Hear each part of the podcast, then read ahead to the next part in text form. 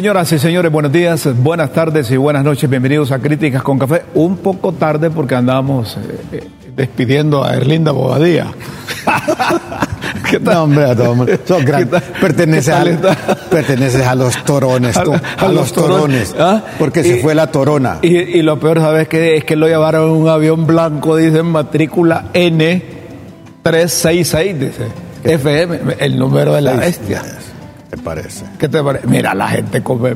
Es que lo la llevaron en el avión, dice N366 FM. La marca de la la, bestia. matrícula de la La marca de la bestia. Ya cuando vienen esos aviones blancos aquí, ya, na- ya nadie para, nadie. Dicen que llevan 32, yo no sé si ahí incluyen a Mata. ¿Te acordás de Mata? Ramón Mata Ballesteros o Ramón Mata del Pozo, que allá por el 85, 86, 86, 87, no me acuerdo. Dime, y esta dama, Lo- lo- la llevaron. y esta dama, le decían la torona allá en... Porque los toros parece que Sí, son le los, la los- torona. los jefes. Sí. Y es que Pero son- uno, es- no cree que una mujer puede andar metida en esa vaina. Es que mira cómo alguien ha dicho la, el mundo de la droga, como el de la corrupción, que son como gemelos, no respetan ni los sagrados espacios de la iglesia, ni mucho, ni mucho menos el género. Es decir, que puede ser vieja, viejo, o, o como dice el amigo, como le dice, di- dice el amigo Chilío Celaya, un fuerte abrazo Chilío, vieja, viejo o vieje. viejos. Y como alguien ha dicho también que realmente es, es como- esto de la droga y la corrupción es un fenómeno casi con un sentido de omnipresencia, ¿verdad? y- y decía un amigo mío, un vecino, me mire Rómulo, la droga y la corrupción son- no es para gente inteligente. Muy bien. Ajá. ¿Cómo así, Leo? Es que a cualquier ignorante y bruto lo agarran, lo meten. Entonces ya empieza a hacer eh, eh, relación y digo, con razón, este tiene caminado de, de dundo. Digo. toronjo. Ah. Eh, Sí, este, este al caminar se le salen los papos, porque vos miras un montón. Bu- Bueno, mira el Chapo, cuando hablaba el Chapo Guzmán, Bueno, no tenía pero- no, pero, no, eh, nivel de eh, académico, nada. No, pero es que mira, es que ese mundillo me hace, recordar a mí una de- las colonias aquí, que el toro estaba preso y la torona era la mujer. Ah, Y la torona era la, pres- era la directora de la- del colegio. la comandante. La Directora del, colegio de metida de en la cosa. ¿Qué te parece? Y, uno cuando pasa platicando con gente no sabe con quién está Sí, platicando. no, no, no, no, Por eso cuando usted encuentra ahí solo, adiós, saludos, eh, y no se, no se pare ahí porque de repente está con un torón. Sí. O con una torona, porque usted no sabe en qué anda metido. Aquí hay un montón de gente que anda bien trajeadita, bien así, y que solo anda en las reuniones esas que dicen los muchachos. ¿Cómo es que dicen los muchachos? Son reuniones de, de, de las highlights. Sí, entonces, pero que andan metidos también en esa cosa. Qué mundo, ¿verdad? Si no tuviésemos a los Estados Unidos, aquí, aquí tendríamos 32 torones, que dicen que es la número 32, la señora esta. No haríamos nada. Ahí, ahí ahí ahí estaríamos. Aquí eh, no se estarían viendo acciones de reducir esa actividad. No se estarían viendo, sino que dejaran a su albedrío. O como decía aquel candidato, aquel, aquel candidato designado presidencial, Salvita. Salvita decía, "Ah, hay que legalizar, hay que generar empleo sembrando marihuana o para, para fines eh, médicos. Dice. No. No, esas cosas no. Hay que generar empleo repa- re- re- rellenando los baches, hombre. Ah, mira, Rómulo. Mejorando las carreteras. Ese es un mundo oscuro. Es un mundo oscuro, claro. Un mundo oscuro que. ¿Te parece con mi camisa? Con el permiso de los negros. Sí, claro, Ah. claro. No, pero mira, mira, yo le pregunté a un fiscal, fiscal, ¿verdad? Que ¿De los buenos o de los malos? que- de los buenos, pero ya tiempos, eh, hace como unos 10 años, ¿Sí? le pregunté, ¿y realmente el Estado de Honduras está interesado en combatir la, la droga? ¿Sí? No, hombre, me dice, aquí no hay ningún interés de combatir eso. Y no tiene poder para, para combatir el mundo de la droga, Guillermo. Los esfuerzos que se hacen es con el acompañamiento de otras instancias internacionales. Eh, sí, porque ¿cómo? pues? Es que me- me- ¿Cómo, cómo- cómo vas a combatir decía- eso? me decía, si no mira, tenés el recurso? la tenés- pregunta aquí en Honduras no es quién está metido en ese mundo, sino quién no está metido, Guillermo. Así me dijo. A papo. Imagínate. Sí. Porque como hay gente con apariencia de honorabilidad, y el que es, es que el que está metido en ese mundo es encantador y finge demencia. ¿Verdad? Ajá. Es encantador y finge demencia. Entonces es un mundo gris. eh, mundo de tinieblas. ¿Verdad? Encantador porque como el cantador de serpiente, ¿verdad? Que nunca se va a presentar como malvado. Jamás, jamás, jamás. ¿Qué queremos decirles a la gente que, que, que- que envía mensajes por Facebook o por el WhatsApp? Que, que estamos arreglando una- un problema técnico ahí para que sus mensajes se- los podamos ver aquí, podamos conversar. Eh, entró un mensaje, vea que no solo yo envío mensajes mientras tú conduces el programa o por Facebook, si no está de más sería bueno que le dieras una leidita, uno que otro mensaje que enviamos tus seguidores para que haya interacción que haría más eh, ameno el programa. Tiene toda la razón. Es, es que ustedes par de viejos son aburridos, dice otro. No nos sentiríamos, nosotros no nos sentiríamos ignorados. Mi aprecio y estima, amigos. Saludos. Eh, son, son me- son mensajes. No, y no, tienen razón, pero es que tenemos un problemita técnico. Ya vamos, a, ya vamos a salir. Ya van a ver poco a poco. Óigame, tenemos dos meses. A dos meses de estar, el 9 de mayo, 9 de junio, 9 de julio, dos meses. Poquito más. Sí, sí, sí, ¿verdad? sí, sí. Y, y- y- y la gente sabe que está el programa a nivel nacional. En cualquier parte del país puede sintonizar críticas con café. Si Sí, a mí me han preguntado también Si usted cómo- lo puede ver en el canal directamente y si no lo tiene en su cable, exíjale ahí en su cable. Usted que lo ve por, por Facebook, eh, exíjalo ahí o en la página que usted lo ve, exíjale en su cable que tengan ahí LTV y que tengan críticas con Y, y café. también, Rómulo, yo creo que nuestros televidentes nos van a ayudar a enriquecer el programa con sus comentarios, sus observaciones, sus Sí. críticas, sus apreciaciones, eh, su participación. De eso se trata, que tra- tratemos de tener una interrelación para fomentar la cultura de la, de la- del debate, de la crítica, de, de dar un salto cualitativo entre, lo, entre la ingenuidad y, y la crítica constructiva, ¿sí? De eso se trata la cosa. De eso se trata. Porque, miren, nosotros no sabemos nada. O no sabemos todo. Eh, bueno, es bastante saber que uno no sabe, Rómulo. Eso es importante. Es bastante saber. Y entonces cuando nosotros decimos que no sabemos nada, quizás estamos igual a usted. No, pues es que es verdad. Sí. Sabes que mi, mi nieto me preguntó, eh, él vive en Seattle y pasamos un día por aquí por la universidad. Y me dijo, ¿ahí trabajas abuelo? Sí, ahí trabajo. Y me hizo una pregunta que me dejó mudo, como dice. Me dice, ¿y tú abuelo cómo sabes que sabes? Va. Nos vemos, te voy a regalar un confite, le dijimos. ¿Y tú, abuelo, cómo sabes que sabes? Entonces le respondí recordando al maestro, eh, ¿verdad? Bueno, hijito, de una cosa sé, sí, abuelo, que no sé. ¿Verdad? Lo importante es eh, diferenciarse del- del- de la ignorancia absoluta, Rómulo.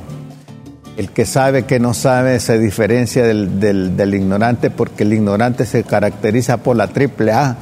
¿Te acuerdas de la triple A de la década Pero de los no- 80? pero no- sí. Pero la triple A, el ignorante, la ignorancia absoluta es que se cree arrogante, absoluto y es atrevido. La triple A, arrogante, absoluto y atrevido. Una persona que sabe se acerca con timidez a los fenómenos, siempre pensando que desconoce quizás lo sustancial del mismo. Bueno, eso es importante. Señoras y señores, llegamos a las 9 con 11 minutos. Eh, yo no sé si los economistas organizados, aglutinados en el Colegio de Economistas de Honduras, tienen sugerencias, tienen recomendaciones, porque los economistas son buenos para proyectar. Son buenos para proyectar. Los economistas advierten Pero en pleno siglo XXI, yo quiero retrotraerme a lo que pasaba allá en la década de los 60, 70, que habían posiciones de las organizaciones legalmente constituidas frente a los fenómenos frente a, a, a los problemas de país. nacionales e internacionales correcto. Y entonces yo escuchaba una universidad como la añoramos que se respetaba la posición del alma mater los colegios eh, eh, profesionales se respetaban por sus puntos de vista. Cuando había problemas del bosque, problemas de, la fauna, de la flora, de la naturaleza, aparecían los colegios eh, profesionales y decían, mire, lo que debemos hacer es esto y esto y esto y esto. Recomendamos al gobierno de la República que haga esto y era, era una palabra muy tomada en cuenta. Claro, la academia la academia. Pero hoy vemos que las opiniones son así alejadas, separadas, casi aisladas. Y otras como que no se sienten con la suficiente capacidad de, decirle a quien conduce la nave, mire, está mal orientada. Es que la universidad está como en un encierro pandémico, Rómulo. Porque la pandemia lo, la arrinconó. Pero, ¿Vos crees que es efecto de la pandemia? no, no, ¿qué es efecto de la pandemia? No, no, no, que, es una figura que estoy usando, la verdad. Fíjense que nosotros, eh, cuando nosotros no sabemos nada de economía, de macroeconomía, de las variables. Por eso buscamos a los que sí saben. Entonces consultamos a los que saben. A los que se saben. y, y necesitamos de la participación de ellos porque si son profesionales, se dedican a eso y pueden oportunamente orientar. Es decir, un economista, un economista para nosotros es el médico de la economía. Claro. Como el médico es para la salud del, del, pueblo, del paciente. que, que, la economía es la administración de la casa pequeña, pues. Así es. Y aquí sería, los economistas serían los los que nos indican cómo debemos administrar los recursos de esta, de esta casa que se llama Honduras. Si hay una diferencia, entiendo yo, entre esta administración y la administración anterior, que la administración anterior no tenía economistas ahí. Había un gabinete económico que no tenía economistas, no, no, no sé si estoy equivocado, pero aquí está don, don, don Elmis Cárdenas, él es el presidente del Colegio de Economistas de Honduras. Destacado maestro. De entrada le pregunto. Buen día, Raúl. De, entrada le pregunto, ¿el gabinete de doña Xiomara tiene economistas, tiene gente que sabe orientarla oportunamente a ella y o, a quienes asesoran en materia macroeconómica o, y microeconómica. o microeconómica o todas las variables estas que al final eh, pueden impactar bien en precio del dólar, pueden impactar en inflación, pueden impactar en crecimiento y toda esa cosa. La, productividad. Gracias por estar con nosotros, eh, licenciado Cárdenas. Buenos días, bienvenido a LTV, a Críticas con Café. Muy buen día, licenciado Matamoros y al licenciado Jiménez, un placer saludarles. Igual. Eh, gracias por la, por la invitación. Y bueno, uh, el, gobierno actual sí tiene economistas, digamos. Recordemos que eh, tenemos a la licenciada Rebeca Santos en el Banco Central, tenemos a don Edwin Araki Arroaque en, Banprovi y eh, tenemos al mismo Hugo Noé Pino que está también con el Congreso Nacional. Eh, si bien es cierto, usualmente ha habido propiamente un gabinete y un coordinador de gabinete. Ahora no, no, no existe esa, esa figura definitivamente y sabemos que Generalmente lo integran el Banco Central, la Secretaría de Finanzas y en este caso también eh, otra gente del, del SAR. Eh, y, y, ese y había un, un coordinador. Digamos, quizás ahora tenemos, no tenemos un coordinador como tal, pero, pero sí hay economistas dentro de la, de la, del, del gobierno, digamos, aunque algunas instituciones claves como finanzas y otros tienen eh, otros perfiles en este momento. Pero sí, con lo, que eh, comentaban ustedes, y cabrá decir que realmente lo que ocurre en, situaciones así más complicadas, donde se nota más que realmente como economistas tenemos el conocimiento y podemos hacer eh, recomendaciones, pero no tenemos propiamente así tampoco una, una varita mágica. ¿no? La, la economía es una ciencia social y eh, dependemos de cómo reaccionen los agentes económicos en, la, en, su toma de decisiones, aunque sí la teoría nos da orientaciones generales de eh, qué puede pasar o cómo eh, poder reaccionar ante determinadas circunstancias. Correcto. El médico dice, el médico general, el experto en medicina, dice, dependiendo del, del diagnóstico va a depender la medicina. Y entonces para, para nosotros ustedes son doctores en economía, conocen el tema, entonces ¿cuál es el, el, diagnóstico, el padecimiento de la economía hondureña? Y ahí viene la pregunta que es la que nos debe interesar a todos y ustedes creo que deben de tener respuesta. ¿Cuál es la receta de la medicina en, ese, en este momento? Alternativa. ¿Sí?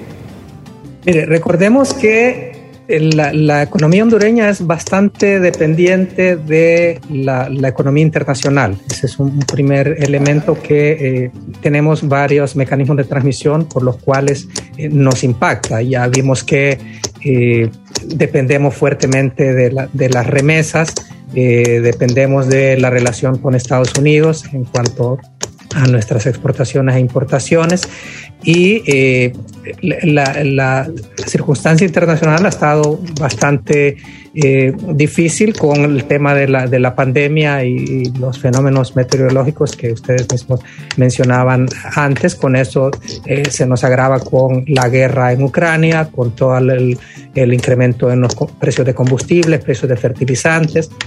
Por eso se habla en que un buen componente de, de la inflación es importada. Eh, adicionalmente a eso, vemos que la disyuntiva mundial en este momento ha sido uh, o combatir la inflación, eh. lo que implicaría tomar medidas restrictivas que re disminuyen el crecimiento económico, o mantenerse impulsando crecimiento económico, pero eh, arriesgándose a que la inflación eh, se nos vaya de control. Vimos que eh, estamos viendo que en Europa, Estados Unidos, ellos han preferido el, precisamente el control de la inflación. Las perspectivas de crecimiento en los mismos Estados Unidos han venido hacia la baja. Entendería yo que en la reunión de posiblemente mañana la Fed en Estados Unidos suba otra vez las tasas de interés de referencia, lo que sería la tasa de política monetaria, lo cual posiblemente eh, restrinja un poco más. Ellos están confiados porque tienen eh, resultados hasta ahora un poco, uh, uh, digamos, no concluyentes sobre la disminución de la, del, del, crecimiento económico. Entonces han tomado medidas subiendo la tasa de interés, pero siente que el, el, empleo y el crecimiento no se ha afectado tanto, por eso van a seguir subiendo la tasa de interés. Pero eso nos va afectando a, a nosotros, digamos. Eh, entonces, eh, en ese contexto. Eso le iba a preguntar, disculpe. Eso le iba a preguntar, disculpe. Si Estados Unidos aumenta la tasa de política monetaria, es una forma, entiendo yo, para, para eh, evitar que haya mucha, mucho dinero circulando. ¿Así es? Eh, sí, así es. Más, ¿Qué, ¿Qué, repercusión tiene aquí en Honduras el hecho que allá en Estados Unidos decidan eso? Mire, de todas maneras, no va a servir el tema para Honduras, pero subir la tasa de, de oficial lo que hace es encarecer el crédito precisamente para que disminuya la demanda eh, de, crédito, de crédito para consumo, pero también desafortunadamente eh, disminuye el, el, crédito para, para, inversión y para otros elementos importantes para la economía, pero le quita presión a la, a, economía y eh, de esa manera, si hay menos demanda de crédito, hay menos dinero también en circulación. Y eso entonces eh, quita un poco presiones por el lado de la demanda, que es lo que está eh, presionando el tema de, de la inflación.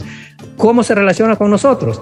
Porque las tasas de interés en el caso nuestro para financiamiento, generalmente a nivel internacional, están basadas en una tasa base, que hay, generalmente son dos, la tasa prime de Nueva York y la tasa LIBOR de los mercados interbancarios de Londres. Correcto. Entonces, nuestra deuda externa, por ejemplo, la deuda externa del mundo para nuestros países está determinada como una tasa base, que puede ser la Prime de Nueva York o la LIBOR de Inglaterra, más un riesgo país.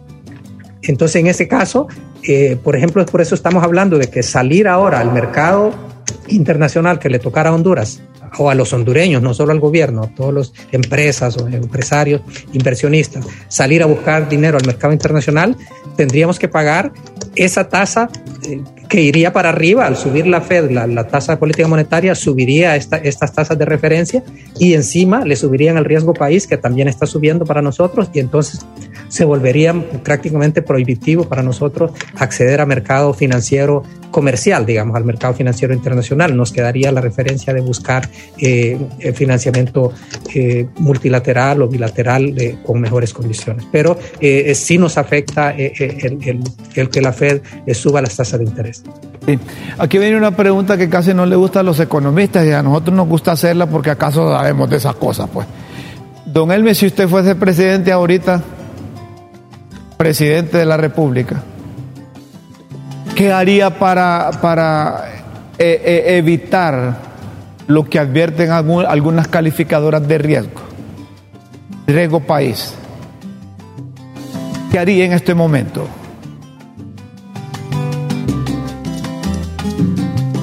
Mire, tenemos que enfocarnos en, los, los, problemas principales que tenemos. Si retomamos la, la línea que traíamos, hay, hay, una disyuntiva en este momento en términos de política económica entre o combatir la inflación a costo de disminuir el crecimiento económico o eh, mantenemos esfuerzos por, por, generar empleo y por, por, mantener un nivel de crecimiento económico, pero a riesgo de que la inflación se nos vaya de las manos. En este caso, Estados Unidos, Europa, ellos están priorizando la inflación. Por eso están tomando estas medidas, aun cuando les implique eh, bajar eh, tasas de crecimiento, que incluso se habla de que están con, en alguna medida rozando o teniendo riesgos de una estanflación, es decir, un estancamiento económico o un decrecimiento económico para eh, todavía con algo de inflación.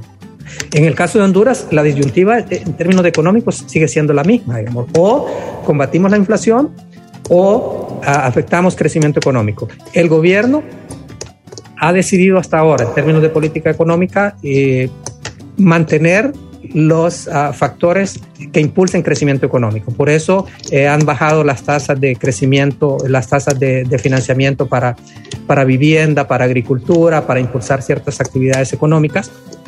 Y en el tema monetario prácticamente no han priorizado el tema de la inflación, sino que lo que ha estado haciendo la política monetaria es acomodándose un poco a esta dinámica fiscal.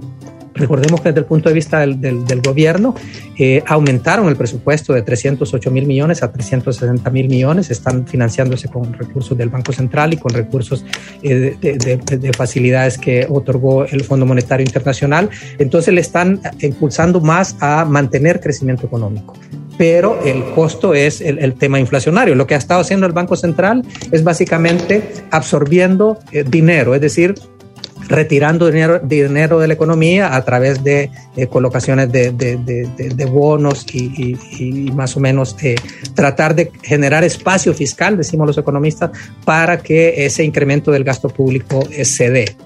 Entonces, eh, sin embargo, como economistas, una de las primeras preocupaciones es que eh, la inflación se nos pueda ir de las manos y después se vuelve una inflación galopante, que llamamos. Es decir, ya estamos viendo que eh, lo vimos con el caso de los, los, productores de leche, lo estamos viendo eh, con, con, otros sectores que han estado pidiendo ajustes en sus, en sus precios porque los costos de, los fertilizantes, los costos de transporte, los costos de mecanización agrícola, todo esto ha subido ha subido y entonces obviamente hablamos de que es una inflación por el lado de la oferta, pero eh, definitivamente en algún momento habrá que tomar medidas eh, también para controlar la inflación, porque si no, el riesgo es que para el próximo año los, los uh, trabajadores van a querer eh, ajustar completamente sus salarios para recuperar el, el costo perdido Igualmente los productores otra vez de lácteos, de, de, de, hortalizas, de maíz, de frijol, de arroz, y entonces se nos va a volver una, una dinámica eh, que, que, va a ser difícil de, de, controlar. Igual si volvemos con el lado de los estatutos, pues van a estar otra vez indexados a los salarios mínimos y entonces ahí se nos va a volver una debacle. Por eso, a, eh, hasta ahora, ¿qué, ha estado, qué, qué, ¿qué miramos en la política monetaria? Miramos que ha estado, bueno, ya decíamos, acomodándose a la política fiscal, pero por otra parte, confiando en que las medidas que tomen antiinflacionarias los, países, Estados Unidos particularmente, surtan efecto y entonces esa inflación importada que estamos trayendo eh, disminuya un poco las presiones y nos ayude a ir saliendo adelante. Sin embargo, se está corriendo riesgo. Yo pensaría que en algún momento, eh, si la inflación llega, yo pondría un límite eh, quizás 12%. Si sentimos que la inflación proyectada va a pasar de 12%, yo diría que necesariamente tendríamos que tomar medidas directamente de política monetaria, particularmente con la tasa de política monetaria, para poder eh, dar esas indicaciones de hacia dónde quiere el, el, gobierno que dirijan las expectativas los agentes económicos. Una última pregunta, don Elmis.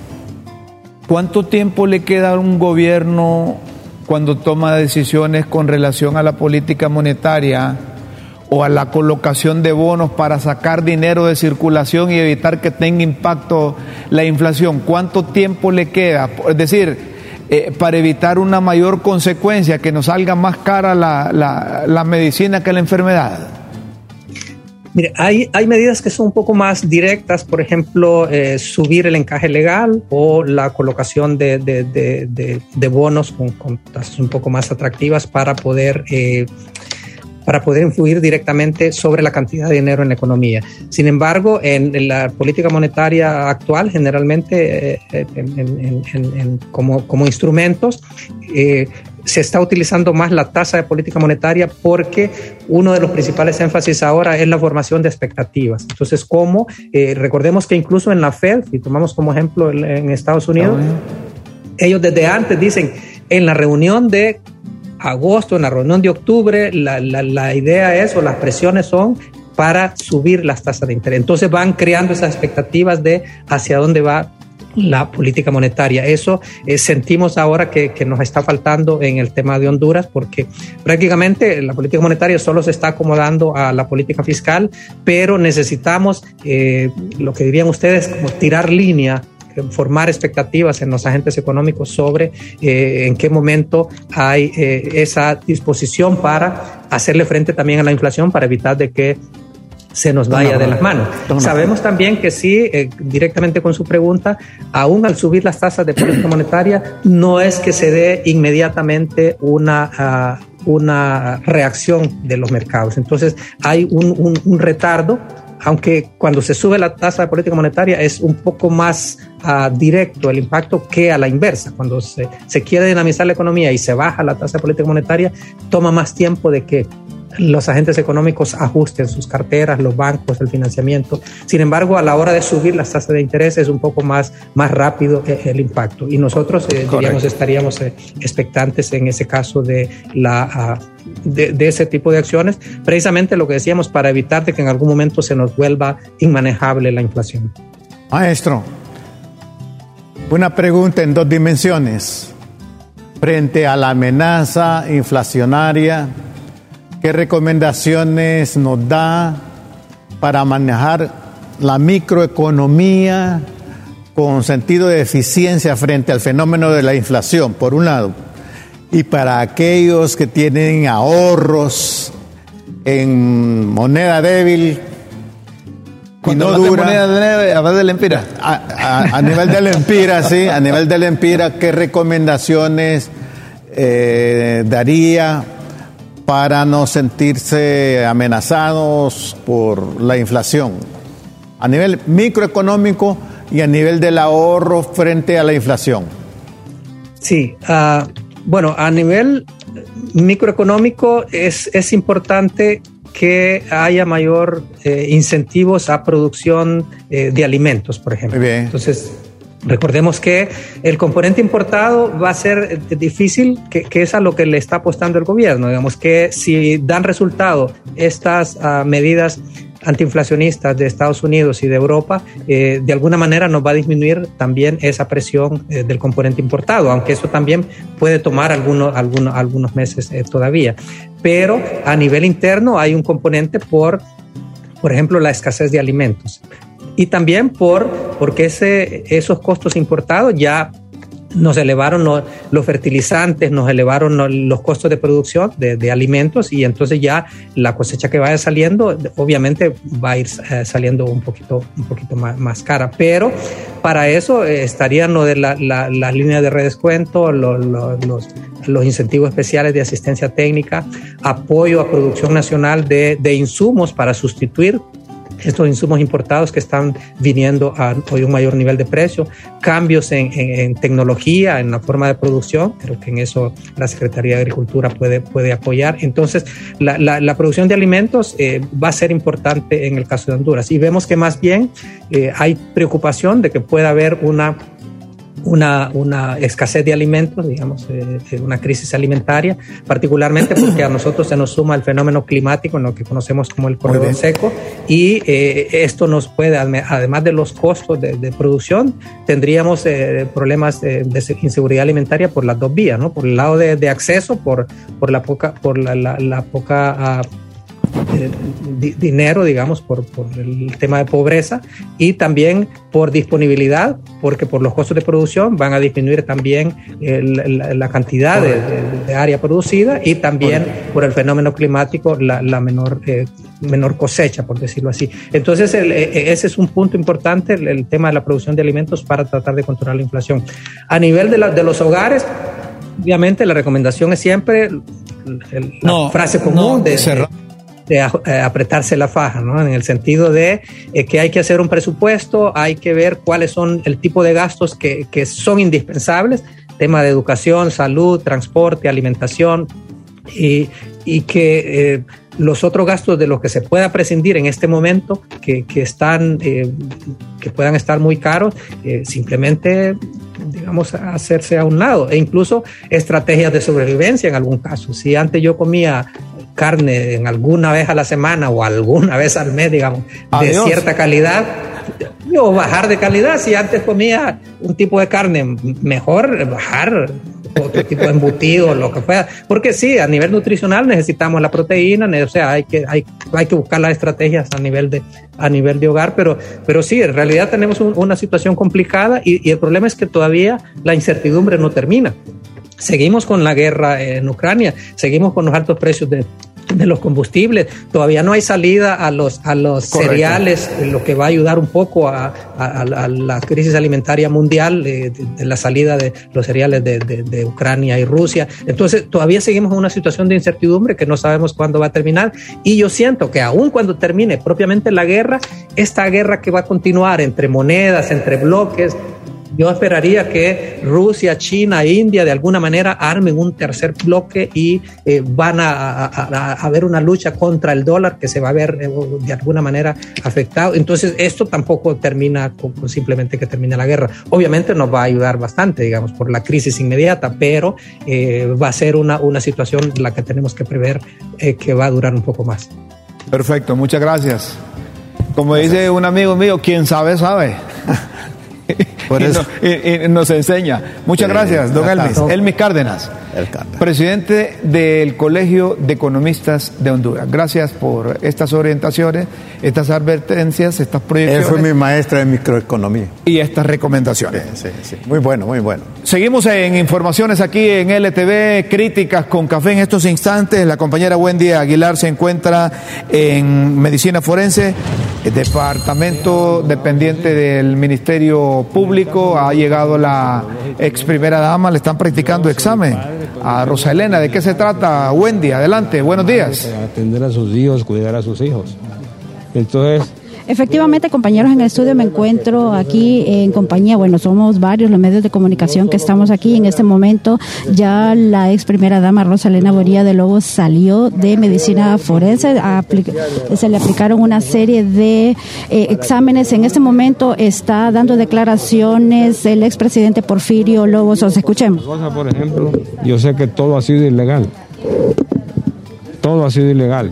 Era, era, era un trofeo de la MASIC para sustituir a otro. El presidente, ¿esta evaluación fue ordenada por el juez o la solicitaron ustedes o, su apoderado legal? Por el tribunal.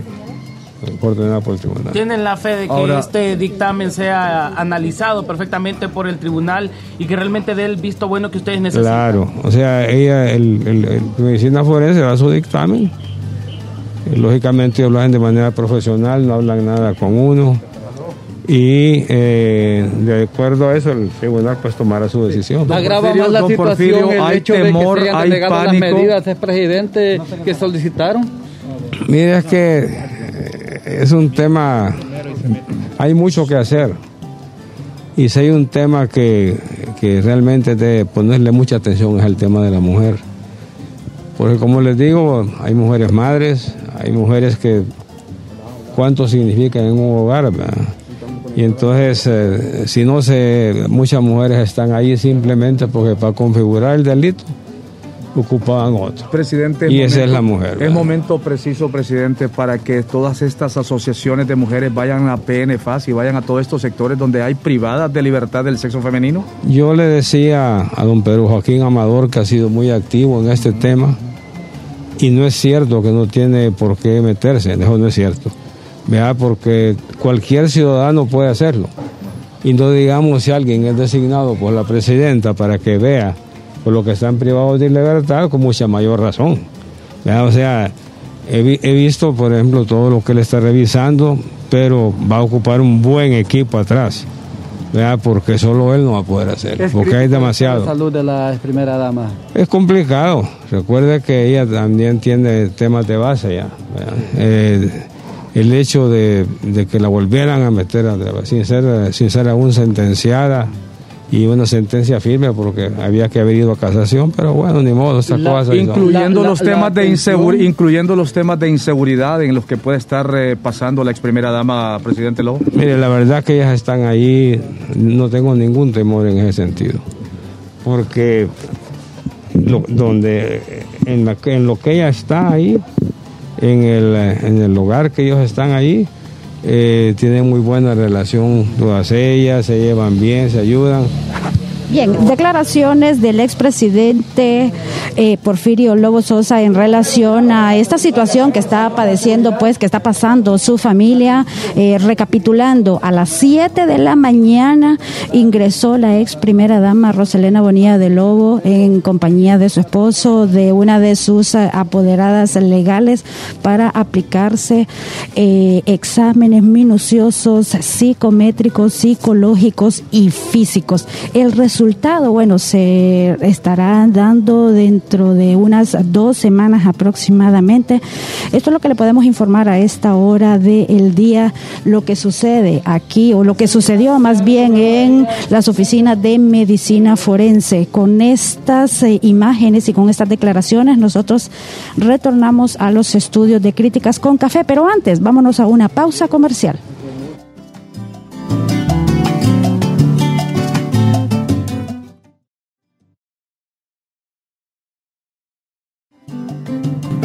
Seguimos, señoras y señores, en Críticas con Café cuando vemos a Porfirio Lobo Sosa, que anda de cerca con la ex primera dama y que está en exámenes de medicina forense.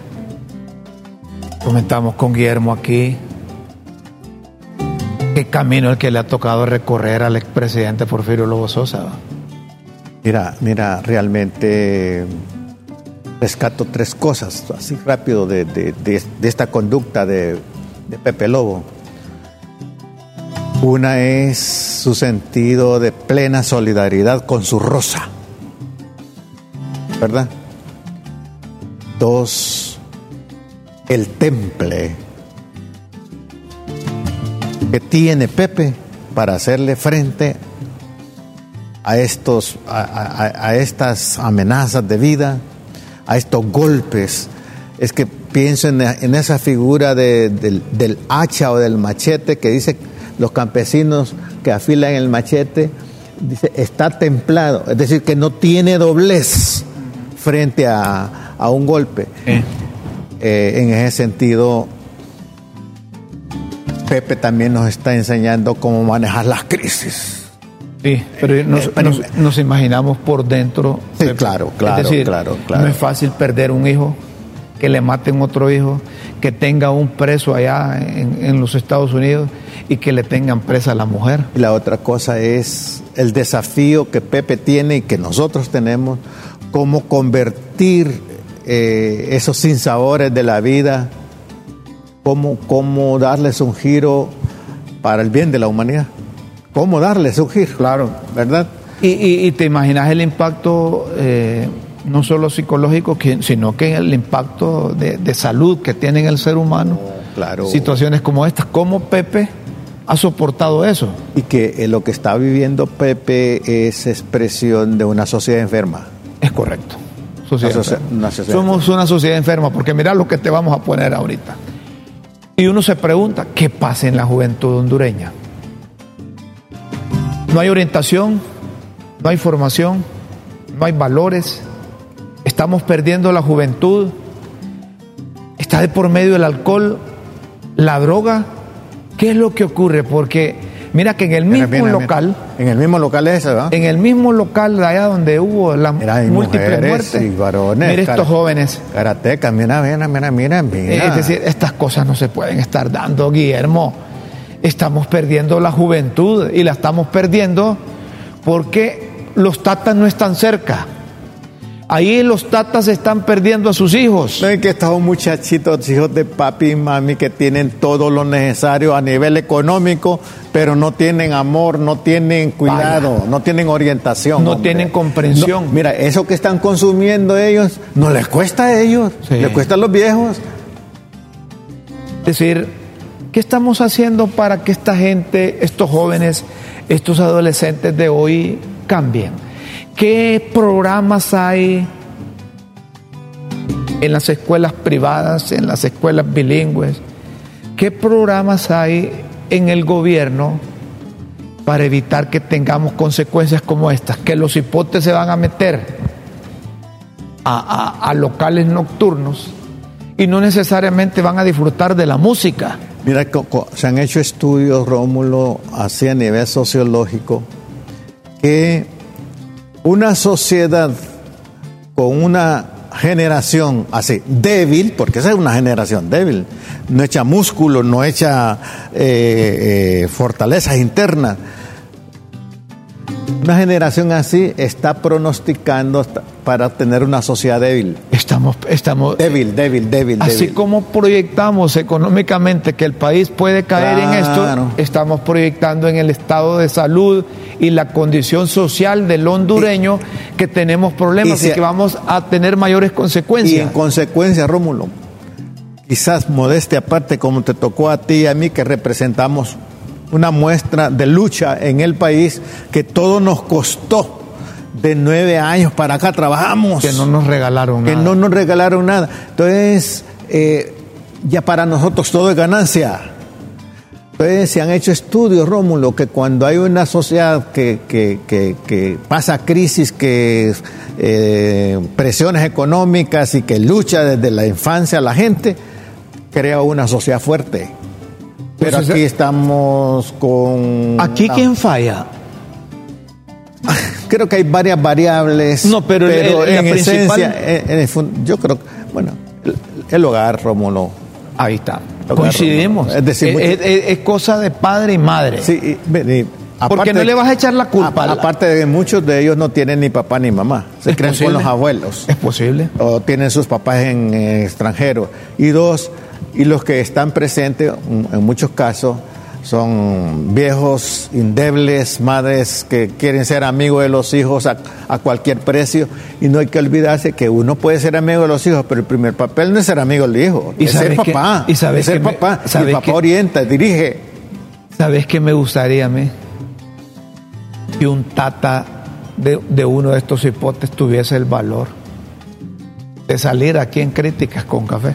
Invitamos. Aquí en un medio de comunicación y que nos exteriorice lo que realmente siente al ver todo el sacrificio, si es que lo hizo, si no le costó, es otra cosa. Pero todo el sacrificio físico, moral, intelectual, económico que hizo para invertirlo en ese cipote y, cuál es el resultado. Es que, hay viejos que dicen así, es que yo le doy a mis hijos lo que yo nunca tuve. ¡Qué galán! Eh, que, bueno, como él no tuvo marihuana, le va a dar marihuana. Todo lo como él no tuvo coca, le va a dar autoridad moral frente a los hijos.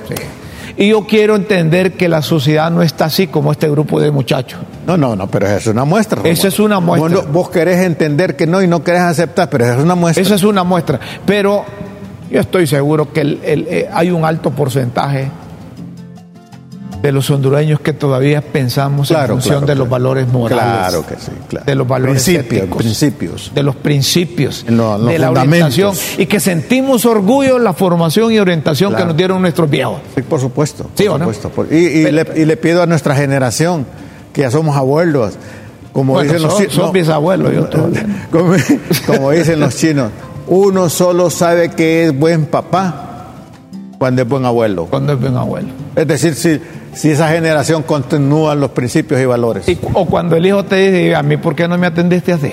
Ah, porque fui- fuimos yuca. es que con vos yo era yuca.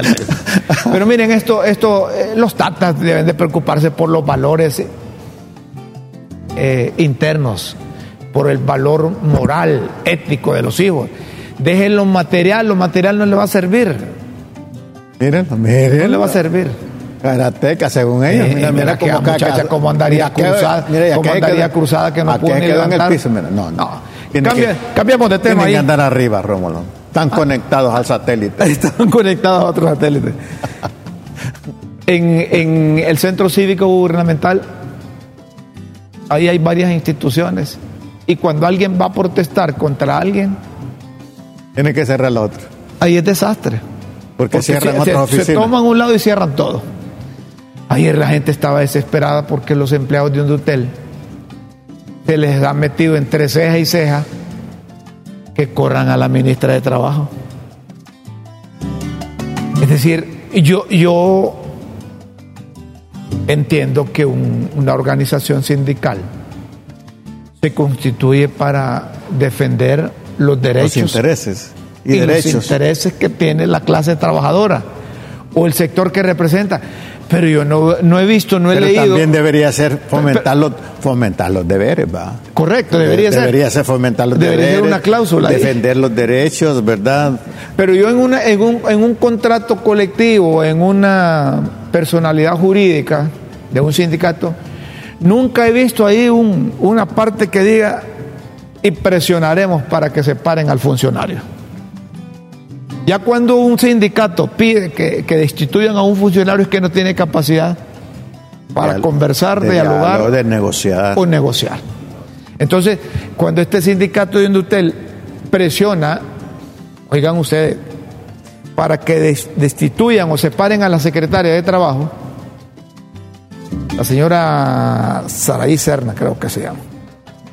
No me acuerdo.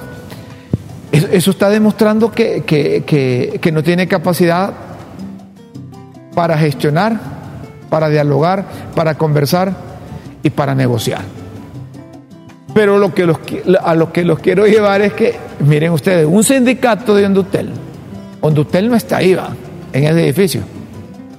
En ese centro Tien- tengo yo que tengo la impresión que Hondutel tiene su el sindicato de Hondutel tiene su, propio edificio. su propia ¿no? oficina y, la- y las oficinas de ellos están bien, de donde ustedes están en aparte. Entonces, donde deben de presionar ellos, ay, ah, qué necesidad tiene doña fulana, sutana, mengana, perengana de encerrarse ahí, de estar llamando a sus nietos, sus hijos, a su esposo, a su esposa, porque ven una turba que tiene cerrada ahí. Mira, ahí se paralizó todo ayer. Sí. Se paralizó Yo- un yo- trámite de placas, se Yo, paralizó. yo iba a pasar por ahí, un amigo mío, Guillermo, ni te, Ni te acercas. ni te acerques. Fíjate que estaba pensando, ¿sabes cómo es la huelga de los sindicatos en, en Japón? Ellos multiplican su producción. Sí. Presionando Sí. al, al- al- al- gerente para Pro- que vos... productor de vehículos dice, ah, como no tengo, entonces aquellos presionan produciendo más vehículos. eh, para que este se ponga pila y busque mercado. Sí, y si no, entonces, Mira, de- yo bueno, creo vamos que a negociar. la, pues, yo no, creo que la vida es de equilibrio, Rómulo. De acuerdo. Si, si, si se lucha por derechos, también debería haber poder moral de, de luchar por los deberes. Pero solo por los derechos me parece que no es justo. Hay un montón de sindicalistas que hicieron su, su vida, algunos ya murieron dedicándose a eso. No estamos en contra de los sindicatos. No, no, no, no, creo que es necesario. en contra de los derechos y de los deberes. Como dice Guillermo, el equilibrio debe existir entre las partes. Otro tema antes de terminar, vienen de nuevo los médicos cubanos. Entiendo que sí. Los médicos cubanos. Las brigadas médicas cubanas escribió esta señora eh, Claudia y Dania Godoy, no, no la conozco, pero Claudia y Dania Godoy, ¿y eso que tiene que ver ahí? ¿De los médicos cubanos o de la policía? No. Ahí fue que se le fue el botón ahí. Pero déjame ese, ese de Claudia y Dania Godoy, ese tweet, ahí por favor para que... Nelson, déjanos ahí, correcto. En contra de ellos, pero es que, nada en contra de ellos, pero es que como que me ponga a darle de comer a los hijos de mi vecina y a los míos no. Dice esta señora. Sí. ¿Qué pasó que lo sacas? Hay, hay, hay problema ahí con el sistema. Se nos meten los chepos y se nos mete eh, la señora Erlinda. Erlinda, ¿no? Entonces, mire. En todo caso, hay, ah, los es, médicos es una protesta, ¿verdad? Que Claudia. Ahí está, ¿no? Sí, ella, protesta y tiene, tiene razón cuando dice: mire, contratar médicos cubanos, a ver si resumimos así, teniendo médicos en Honduras es como darle de comer a, a, a, los, hijos del, vecino, y no darle de comer a los míos. De nuevo volvamos al equilibrio. Si aquí en Honduras hay tantos médicos buenos, maravillosos, yo doy fe de ellos, y tienen algunos de ellos siete meses que no se les paga. Hombre. Eso es injusto, pues. Pero hay para pagarle a los a médicos cubanos a quien yo personalmente respeto mucho. Pero me parece que el equilibrio aquí que le paguen a los nuestros, que contraten a los nuestros primero. Está bien que hay que contratar a los compañeros médicos cubanos sin dejar de hacer lo otro. Oh, mire, en Honduras nos damos el lujo de ser un país enfermo, tener un cachimbo de médicos sin empleo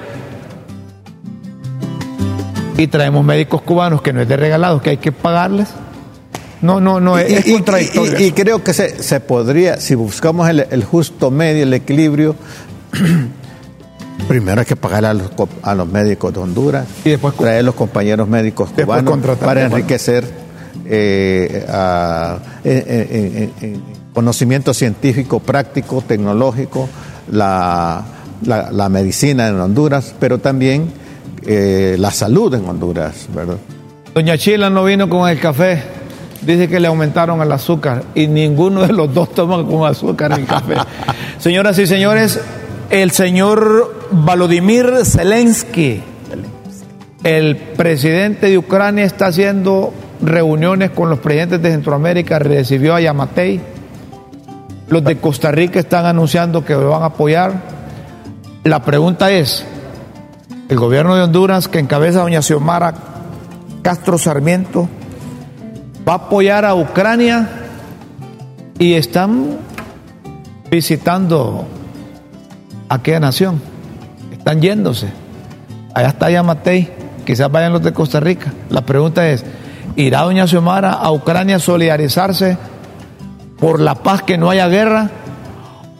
¿O a eso viene el ministro de Seguridad de Estados Unidos? O ahora doña Xiomara se va a mandar a Mel, que la representa. Está bueno eso. Que va a mandar a Mel Zelaya a Ucrania por cualquier cosa. Por cualquier cosa, sí. Señoras y señores, aquí están los chicos de los frenos, son puntuales. con fricciones nuevas. Nos dicen que, que, hay que poner un alto al tiempo de críticas con café porque ya terminó. De nuevo, Rómulo, cómo agradecemos a nuestros televidentes que nos acompañan en esta aventura de comunicar críticas con café. Mañana les vamos a poner ahí el número del WhatsApp, este, podemos interactuar y el Facebook, lo vamos a tener ahí también, estamos haciendo unos arreglos técnicos para que ustedes puedan interactuar con nosotros, escribir sus opiniones, sus comentarios o, como dice Guillermo, las insultadas también, si nadie es excepto esto. Señoras y señores, con Dios siempre en vuestras mentes y en nuestros corazones, les invitamos para que mañana mañana miércoles 27 de julio, estén con nosotros a partir de las 9 de la mañana en LTV en Críticas con Café. Nos puede sintonizar en cualquier parte del mundo, www.hn. no, www.ltv.hn HN. HN. Buenos días. Un abrazo. Buenas tardes y buenas noches.